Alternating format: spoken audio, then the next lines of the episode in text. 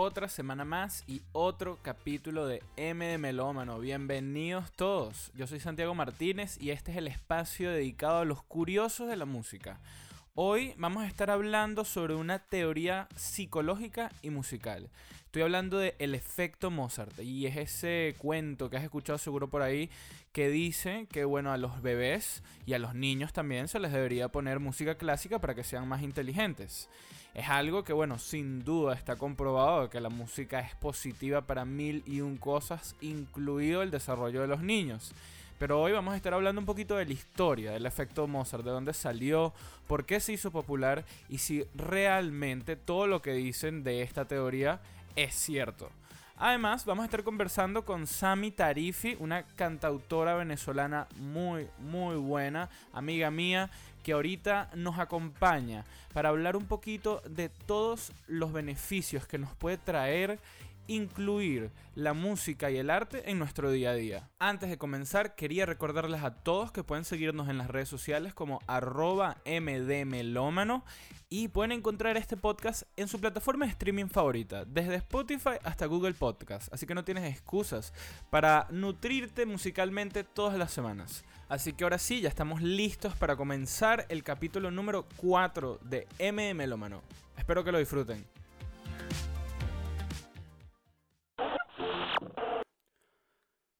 Como comentamos al principio del programa, hoy quiero hablar con ustedes de una teoría relativamente joven. Esta se llama el efecto Mozart y cuando digo que es relativamente joven es porque lo es. No tiene ni 30 años de haberse creado.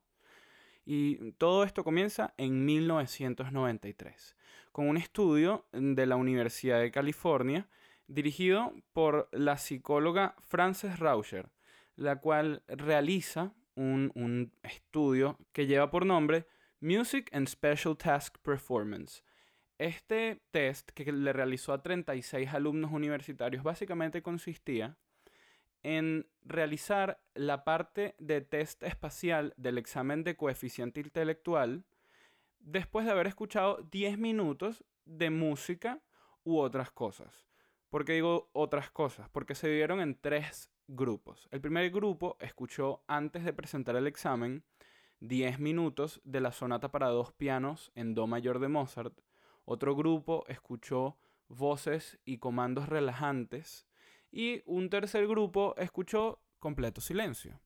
Luego de presentar el examen, los resultados dieron que las personas que habían escuchado Mozart efectivamente habían superado entre 8 y 9 puntos a los otros grupos, y el grupo de las voces quedando de segundo lugar. Este resultado se dio a la luz pública, pero obviamente no solo el resultado, todo el estudio, pero la prensa y particularmente la industria de la música de Estados Unidos en los 90 aprovechó esta pequeña información para sacarle un poco de contexto y hacer este boom que hoy conocemos como el efecto Mozart. Existen cientos de discos de música clásica para bebés, eh, cursos en donde los bebés se introducen a la música clásica eh, para promover este crecimiento del coeficiente intelectual desde jóvenes. Y entonces sí es cierto que obviamente la música es positiva para el desarrollo de los niños. Eso es una cosa que ni siquiera nos vamos a cuestionar porque efectivamente es así. Cuando sale este estudio cuando sale esta información al aire, a la luz pública, es interesante que Rauscher en su estudio nunca hizo referencia a los niños eh, en este test. No solo eso, sino que además ella hace referencia a que este mm, efecto de la música clásica solo tiene una duración aproximada entre 15 minutos en las personas luego de haber escuchado la música. No solo eso, sino que además ni siquiera hicieron este mismo test con las otras partes del examen de coeficiente intelectual. Entonces podemos concluir que la reacción del público y de la industria musical sin duda fue un poco exagerada y sacada fuera de contexto. Pero, como dijimos, ciertas cosas sí son verdad en este estudio. Y justamente una de las cosas que sí concluye Rauscher es que la música es positiva para la atención y la concentración, particularmente en los estudiantes que realizaron este test en 1993. Para entender esto tenemos que hablar rápidamente de anatomía neuronal. Es algo bastante sencillo, así que no te preocupes porque no nos vamos a poner aquí muy complejos. En el cerebro existen dos áreas. Una se llama la broca y la otra se llama Wernicke. Estas dos áreas se encargan de procesar y crear la información o el lenguaje que nosotros pues creamos al hablar. Mientras una analiza lo que está escuchando y le da sentido, la otra crea contenido, crea palabras, crea un mensaje coherente y lo convierte en palabras. Aparte de esto, estas dos áreas del cerebro son muy importantes en un proceso que se llama subvocalización. Es esa pequeña voz que escuchas en tu cabeza cuando lees en silencio, cuando piensas, simplemente cuando estás hablando en tu cabeza. Sin que suene un poco loco, obviamente, decir que tenemos una voz en nuestra cabeza puede sonar extraño, pero todos lo sabemos. Hay una forma de escucharnos a nosotros mismos sin hablar. Y eso se llama proceso de subvocalización. Entonces, ¿cómo se relaciona esto con el estudio de Rauscher de 1993? Eh, ella determina que la música clásica, en este caso la música de Mozart, es positiva para los estudiantes. Pero ¿qué pasa? Toda la música en general estimula todas las áreas del cerebro. Por eso la música es sumamente positiva para hacer distintas actividades intelectuales, incluida el estudio, independientemente del tipo de música que estés escuchando. ¿Qué pasa? Cuando uno escucha música sin voz, es decir, música instrumental, el proceso de subvocalización se interrumpe con mucha menos facilidad. Por eso cuando uno estudia con el sonido de la lluvia o con el sonido de una cafetería con mucha gente, ese, pequeño zumbido, este, es más, vamos a hacer un experimento. En este momento yo les estoy hablando con el sonido de una cafetería. Es muy fácil, es un sonido genérico, me escuchan perfecto. Ahora les estoy hablando con la canción más nueva de Taylor Swift. Sin duda es más complicado que me escuchen. Independientemente del sonido o de la canción que les ponga, el nivel de volumen se mantiene igual. Lo que quiero que vean es que al momento de introducir voces dentro de nuestro oído, ese proceso de subvocalización de voz interna se interrumpe con mayor facilidad. El sonido es muy importante al momento de concentrarnos y por eso las bibliotecas son silenciosas. Es mucho más fácil distraerse en una biblioteca cuando el silencio absoluto puede ser roto por algo mucho más sencillo como la caída de un lápiz al piso. Entonces de eso se trata. La música clásica o la música eh, instrumental es positiva para mejorar nuestra atención y concentración, pero la música en general es positiva para muchísimas, muchísimas cosas, incluido el desarrollo de los niños. Y no me malinterpreten, Mozart es un genio, sin duda un joven prodigio de la música histórica. Incluso fue uno de los primeros compositores freelancers. Eso es una cosa muy curiosa que quería comentarles. Así que eh, todo este tema de que la realidad detrás del efecto Mozart haya sido una combinación de verdades y de mentiras de mercadeo no quita la importancia que tiene la música clásica en nuestras vidas y en nuestro desarrollo. Estamos aquí en otro capítulo de M Melómano. Hoy nos acompaña Samantha Tarifi, mejor conocida como Sami Tarifi. Ella es artista, intérprete, cantautora. Bienvenida, Sami, ¿cómo estás? ¿Cómo te trata agosto? Hola, Santi. Ay, agosto ha sido genial. Yo estaba tuiteando en estos días que había gente diciendo que en agosto los de signo Leo, que nacemos en agosto, íbamos a tener, bueno, algunos hasta, hasta tu fecha, pues, este, tenemos mucha, mucho optimismo. Y yo la verdad me he sentido así porque los meses pasados estuve como medio decaída, pero sin duda al entrar en agosto, no sé si es por el mismo chip de que uno cumple años, sabes, uno dice como que bueno, cumplo años en cuarentena, pero cumplo años igual y vamos a agradecer eso. Pues. Entonces ando como con esa vibra de optimismo súper cool que estoy aprovechando al máximo. Bueno, me alegro mucho que estés de buen humor y con unas vibras, este, incluso vamos a llamarlas eh, artísticas, este, inspiracionales. Eso me parece perfecto para lo que vamos a estar hablando hoy, Sami. Fíjate que en el capítulo de de, hoy, estamos hablando del efecto Mozart, que es Bueno, una teoría, mm, básicamente por arribita, porque ya estuvimos hablando de esto, que habla de que es importante para los niños escuchar música clásica para su desarrollo e incluso para algunos adultos también es súper beneficioso.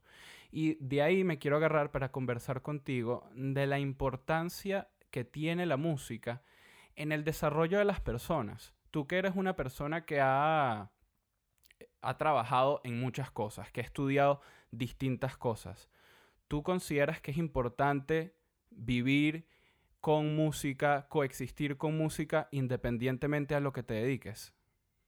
Para mí, sí, porque es el oficio que yo decidí tener y eh, me he pensado muchas veces en que capaz la música me, me pueda dar la gasolina para seguir, porque no es mi único oficio, y, pero es el que más me gusta.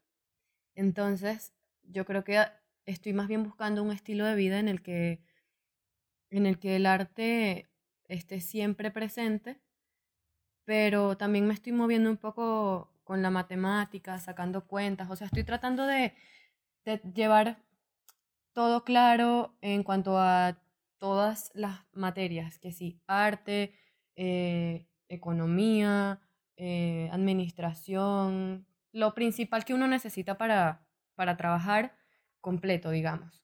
Y, pero la música no la estoy llevando como como ese todo que uno se acostumbra a tener, como que todo lo hago por la música, todo lo hago en la música, porque hemos visto que actualmente no se puede vivir de la música como un único trabajo, ¿no? Y no solo actualmente, sino por lo que yo escucho, es desde hace mucho tiempo. Y, y bueno, entonces, en vez de uno estar ahí lamentándose, lo ideal es seguir adelante y buscar las formas para que la música no se vea afectada, porque yo siento que cuando ya empiezas a o bueno, en mi caso, yo no quiero sacar canciones en las que esté puro quejándome y lamentándome de las situaciones, sino todo lo contrario, porque siento que es lo que la gente necesita en estos momentos, escuchar cosas buenas, positivas, bailar, este, hablar del amor, porque el amor es súper importante tenerlo en cuenta siempre, y del desamor también, porque es divertido, y, y bueno, eso, eso por ahora es lo que he descubierto. Sin duda, el arte es una parte clave en, la vida de muchísimas personas y no necesariamente a, las personas que solo trabajan de la música. Muy bien, como dices tú, a pesar de que has decidido trabajar en, en ella, también te dedicas a otras cosas en tu vida y es importante saber diversificar las cosas que hacemos para que, oye, como dices tú, la verdad es que en el siglo XXI, en el 2020, uno tiene que saber hacer muchas cosas si es una persona joven que está intentando, pues, salir adelante. Ahora, yo, yo creo que en ese proceso de, de desarrollo de todas las personas, me incluyo en ellos, este, el hecho de poder ir a una obra de teatro, disfrutarlo, o ni siquiera el hecho de ir, sino tomar la decisión de ir a una obra de teatro, a un concierto, de estar en contacto con el arte, sin duda es, es positivo para todas las actividades que uno hace. ¿No, no crees que puede, pues decirlo de, una, de cierta forma, influenciarnos a ser mejor en lo que hacemos? Sí, eh, cuando yo, yo siento que cuando las personas se unen para hacer una obra de teatro, y lo he visto porque ambos, mis padres ambos son actores, eh, eso es un trabajo muy arduo y hay que tener paciencia y te puedes poner eh, muy sentimental. O sea, es un trabajo en el que los sentimientos están muy a flote, a diferencia de si te vas a una oficina y te sientas a, a echar números, como dicen. Ahí no hay sentimientos presentes, o sea, tú no reflejas tus sentimientos, tú te los guardas y estás trabajando porque es diferente. Pero en el teatro, cuando, cuando estás haciendo una obra, es todo lo contrario y requiere paciencia, requiere dedicación, requiere amor. Y sobre todo cuando la obra sale, que ya está lista, está montada, está ensayada, está dirigida por alguien que sabe, eh, es, es difícil no sentir que algo por dentro está cambiando, porque son muchas cosas pasando, sales de ahí, sales de la sala y te sientes como renovado, como que viste algo que nunca habías experimentado. Y lo más bonito de todo es que, bueno, en otros países, porque ya en Venezuela pues eso no, no está pasando, tienes una paleta de diferentes colores, diferentes obras, en este caso, que puedes ir a ver y yo si pudiera iría todos los fines de semana porque me fascina. Ahora, de yo meterme en el teatro, no lo sé porque es algo a lo que te tienes que dedicar 100%, y, pero sí siento que es increíble que una obra de teatro te cambie. O sea, no sé, es una experiencia muy bonita que todos deberíamos vivir en algún momento, igual que las óperas, igual que los musicales, que son una belleza también. Es todo un mundo que vale la pena descubrir. Y hablando justamente de descubrir ese mundo, ¿cómo dirías tú, este, Samantha, que, que entraste al arte? ¿Quién te presentó por primera vez la música, el cine? Pero en este momento vamos a enfocarnos en la música. ¿Cuál dirías tú que es tu primer contacto con ella? Mm, mi primer contacto con la música fue un disco que me regaló mi mamá o mi papá, alguno de los dos, o incluso los dos, que se llama Canticuentos. Y es un disco que no sé si es una edición mexicana o no sé de dónde salió porque no lo he investigado, pero son canciones infantiles con demasiado flow. Y allí me enamoré de la música sin querer, porque me aprendí el disco, las cantaba todos los días como que concierto, pues el concierto sola en mi cuarto, o sea, te estoy hablando de cuatro años, una cosa que saliendo del maternal. Y allí, o sea, obviamente yo no cantaba nada porque yo empecé a cantar bien como a los ocho años y a los cuatro pues obviamente ni hablaría bien, no sé. Pero ese fue mi primer contacto y de hecho ese disco lo tengo guardado como una reliquia porque lo amo. ¿Y tú dirías que tus padres fueron una parte importante de tu apreciación por la música en el paso de tu vida?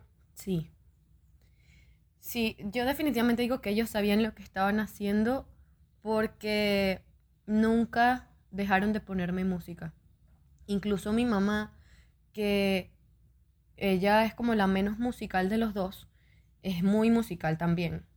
Eh, tiene su colección de discos, em, me ponía Juanes, Guaco, eh, que otra cosa le gustaba mucho, Eros Ramazzotti, le encanta. Tenemos eso tenemos eso en común con Eros Ramazzotti. A mi, a mi papá le encantaba ponerme Eros Ramazzotti también. Sí, y tiene lo suyo, o sea, tiene un acento muy bonito. Claro, yo hoy no lo escucho, pero sé que por ahí escondida está la influencia, al igual que... Mm, a ver, ¿quién? Al igual que Sting, también me ponían mucho Sting. Y, y bueno, esas son las que... Y por el lado de mi papá, mi papá me ponía más reggae, más este mulato, eh, hombre G, ¿sabes? Música así latinoamericana. Más, más latinoamericana, pop, así, reggae, me gusta. Me, parece que, que eso también me llama la atención, tenemos eso en común. Yo crecí escuchando por mi papá, Juan Luis Guerra, Em, mulato, muchísimo Mulato. Me sorprendió muchísimo que lo mencionaste. Hace un par de años tuve el placer de conocerlo. Es una persona súper agradable. Qué fino. Y, y, ya yéndonos por eso de la música y los padres, Samantha, ¿tú crees que las personas que no, tuvies, no tuvieron ese encuentro con la música por, por nuestros padres, por sus padres, este, pueden encontrar el arte más adelante? ¿Es posible ya uno de mayor conectar con la música o cualquier otro tipo de expresión artística? Sí, vale, claro, siempre. Siento que puedes descubrirlo en cualquier momento y es algo muy personal. Eh, yo no sería capaz de, decir que no, porque en cualquier momento, incluso para los que ya conocemos o, o escuchamos música, siempre tenemos que tener la capacidad de asombrarnos porque pues todo el mundo dice que, bueno, no todo el mundo, mucha gente dice que todo se inventó ya y que todas las canciones están inventadas, pero, pero yo siento que igual hay mucho de dónde escuchar, incluso canciones que existen que no hemos escuchado. Este, igual le puede pasar a una persona que, que no sea muy musical le puede pasar que, no sé, de repente te pida una lista porque se aburrió de no escuchar nada todos los días o de escuchar la radio y, que no le guste lo que está escuchando, entonces te pide una playlist y tú se la das y ahí te empieza entonces todos los meses a decir, mira, pásame más y pásame más, hasta que esa persona busca por sus propios medios la música y ahí es cuando yo digo que ya ahí la música te, te, te enamoró o te guiñó el ojo porque no hay nada más bonito que uno estar buscando la canción que quiere encontrar y, uno buscando la mente que cómo era y volviéndola a cantar y no te sabes la palabra y tú conchale, no encuentro la palabra. Y cuando encuentras la canción es como que estoy realizada, la voy a escuchar durante dos meses.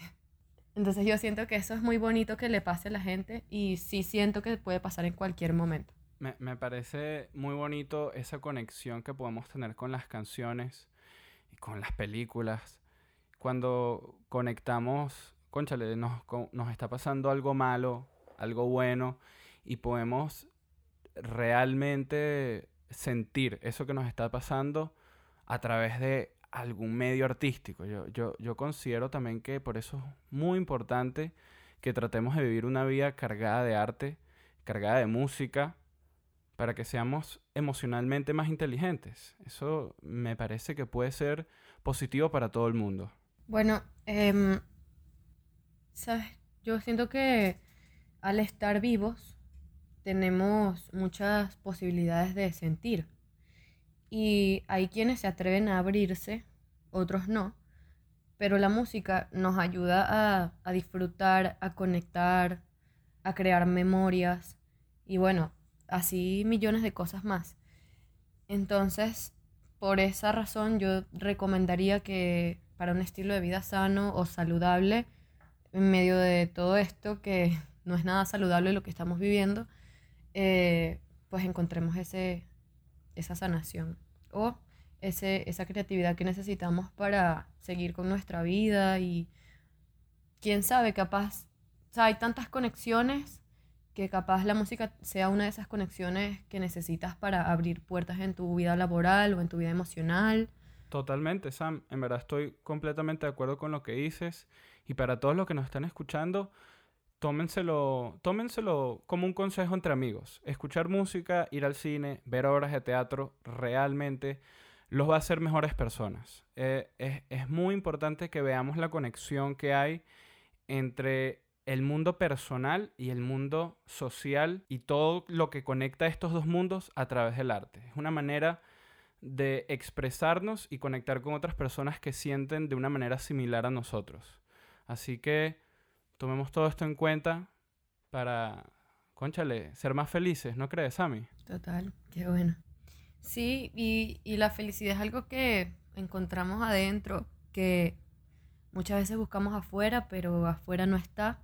Afuera lo que hay es un mundo por explorar y para, para poderlo ver así como es, con sus cosas buenas, malas y crudas, pero bellas también. Eh, hay, que, hay que tratar de, de sanar con uno mismo y estar feliz con uno mismo, aceptarse y aceptar a los demás porque a los demás no los podemos cambiar. Lo que podemos cambiar es lo que va dentro de nosotros. Y con eso hemos llegado al final de otro capítulo de M de Melómano. Espero que hayan aprendido mucho hoy, espero que hayan disfrutado y espero que se sientan un poquito más conscientes de lo que está pasando allá afuera con la música. Eh, los invito a seguir escuchando este podcast en todas sus plataformas de streaming favoritas, incluido Spotify, y seguirnos en nuestras redes sociales como arroba mdmelómano, en donde van a conseguir mucha, mucha más información para convertirse cada día más en ese melómano que están buscando. Yo soy Santiago Martínez, nos vemos la semana que viene. Hasta la próxima.